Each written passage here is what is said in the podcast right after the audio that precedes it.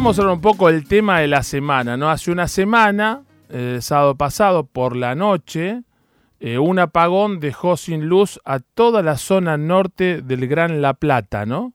Villa Elisa, City Bell, tengo grandes amigos que por ahí, tengo al diputado Lipovetsky, tengo a mi amiga Gaby Zapacosta, un montón de gente amiga que por esa zona y tuvieron algunos tres días, otros cuatro, otros un día, otros dos.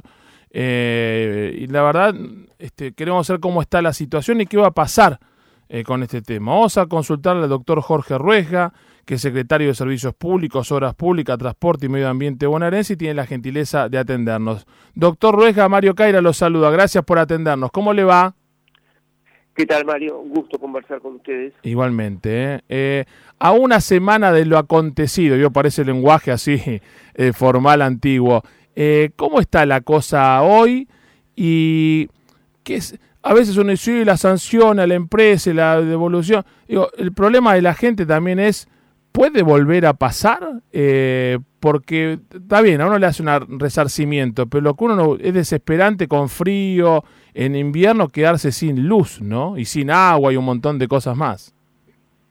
Sí, en tal, en tal sentido, Guido Lorenzino como defensor del pueblo ha, solicitado ya hace varios días por escrito eh, informes este, técnicos de lo que ha sucedido, todavía este, todavía no, no han con, tanto la empresa como el organismo de control no nos ha contestado, pero bueno, esperemos que nos llegue esa esa información para que bueno, este, técnicamente sepamos qué es lo que qué es lo que sucedió, si también hay alguna responsabilidad de la empresa, si hay alguna obra este, en este sentido, responsabilidad, es responsable es, claro responsabilidad en que no se haya hecho alguna obra que se haya este, prometido la última audiencia pública, este, donde se comprometieron a hacer determinada cantidad de obras todas las prestadoras de, energía eléctrica de la provincia. O sea, este, esperemos que este, en las próximas horas ya esté bien, bien solucionado definitivamente eh, todo eso y ahora sí abocarnos a por lo menos de nuestro punto de vista de la Defensoría, a la indemnización, el mm. resarcimiento a todos los usuarios que sufrieron este corte. Según escuché funcionarios de la provincia este, y también de la Municipalidad de La Plata, si las multas, todo van a ser destinadas directamente a los usuarios, por lo que escuché. Creo que la gobernadora firmó algo así como una disposición de que no, la factura de junio no se va a pagar eh, a los 51 mil damnificados. Eh, por, ahí viene la cosa, porque a veces se le cobra multa, eh, no sé, en defensa al consumidor de la ciudad, ¿no? Le cobra multa a una empresa de electrodomésticos, pero es una sanción que no, no, se, al, damnificado o le dan el otro electrodoméstico, lo que fuere, pero esa multa va a ir a los usuarios ahora.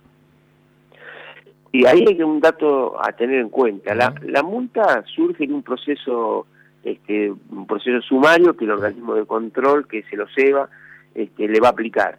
Eh, eso también las empresas generalmente, por no decirlo siempre, lo terminan apelando.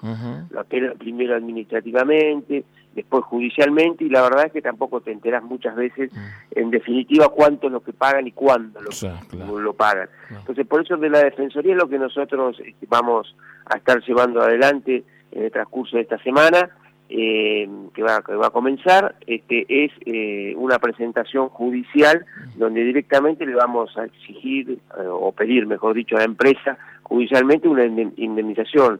Vos sabés que de la Defensoría se hizo un cálculo estimativo de, daños y perjuicios para usuarios residenciales y para usuarios este, comerciales, este, así que iremos a la justicia porque creo, creemos que, que este sería este, un buen un buen hito, digamos, mm. este, para que los usuarios vean este, reflejado en sus bolsillos el mm. perjuicio que han sufrido. Porque si no pasa siempre lo que vos decías, mm, este, el, usuario nunca termina siendo indemnizado concretamente en su bolsillo. Así que, bueno, esperemos este, este, tener suerte en, en esta cuestión porque, como vos dijiste, más de 50.000 usuarios aproximadamente este, afectados, este, comercios que han tenido que, tirar mercadería o cerrar directamente, así que eh, partimos de la base que hay una, una responsabilidad concreta de, la, de la empresa de no haber previsto ni siquiera tampoco un plan de contingencia. Sí, claro. Para terminar, eh, Jorge, le agradezco mucho, estamos con Jorge Ruesga, que es el encargado en la Defensoría del Pueblo de la Provincia de Buenos Aires, el área de servicios públicos, obras públicas, transporte y medio ambiente. Eh, en algún momento la Defensoría hizo alguna presentación en cuanto a eh, la idoneidad de quienes ganaron la licitación. Yo escuché una versión, dijeron, sí, esta gente son de Salta, cuando asuma el nuevo gobierno le dan las cuatro empresas este, eh, en una, monopolizan el mercado, eh, compraron a precio vil porque estaban las energéticas muy bajas las cotizaciones, con el tarifazo las empresas se recontravaluaron, repartieron dividendos y, no hicieron inversión en definitiva, porque no pagaron nada, cobraron mucho y hoy valen un montón. Y aparte pasa esto. Digo, ¿hubo alguna presentación? Si esto es así, si ustedes tienen alguna denuncia, si si se está trabajando en eso, porque tal vez hasta, eh, me imagino que en los contratos de servicios públicos se contempla quitar la concesión a una empresa que presente irregularidades tan importantes. Sí, sí, los pliegos de concesión, como vos decís, este, prevén sanciones, apercibimientos, mm. multas y hasta el quite de la concesión, eso queda a criterio del, del, gobierno de la provincia de Buenos Aires. Nosotros en todas las audiencias que hemos participado, que el Defensor del Pueblo estuvo presente, siempre hicimos consultas y menciones a lo que vos mencionás, mm. este, y sobre todo lo referido a, a, los planes de inversión. Mm. Este, nunca hemos tenido una, una respuesta mm.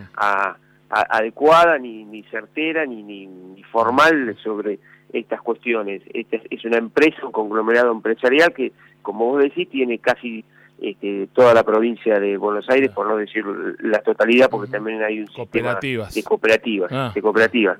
Pero muchas veces esas cooperativas también le terminan comprando a alguna de estas de estas empresas. Así que eh, para eso está eh, el organismo de control del Estado de la provincia de Buenos Aires que se lo lleva para llevar adelante esos controles. Mm. Y bueno, casualmente a raíz de este corte es que mm. nosotros, como te dije al principio, mm. pedimos informes al, al, organismo de control de la provincia y esperemos que nos contesten a ver si se, si se llevan adelante las inversiones que se habían comprometido. Ahí está. Eh, Ruesga, muchísimas gracias. Abrazo al amigo Lorenzino, a todo el equipo de la Defensoría que sé que trabajan y mucho. Y seguimos en contacto para ver cómo termina esta, esta historia. Ojalá que sea por el bien de los este, damnificados y que siente jurisprudencia para que las empresas sepan que tiene una gran responsabilidad cuando asumen, si es negocio, que lo sea muy bien, pero que tienen que cumplir una gran responsabilidad pues es un servicio público. Le mando un abrazo. Gracias, ¿eh?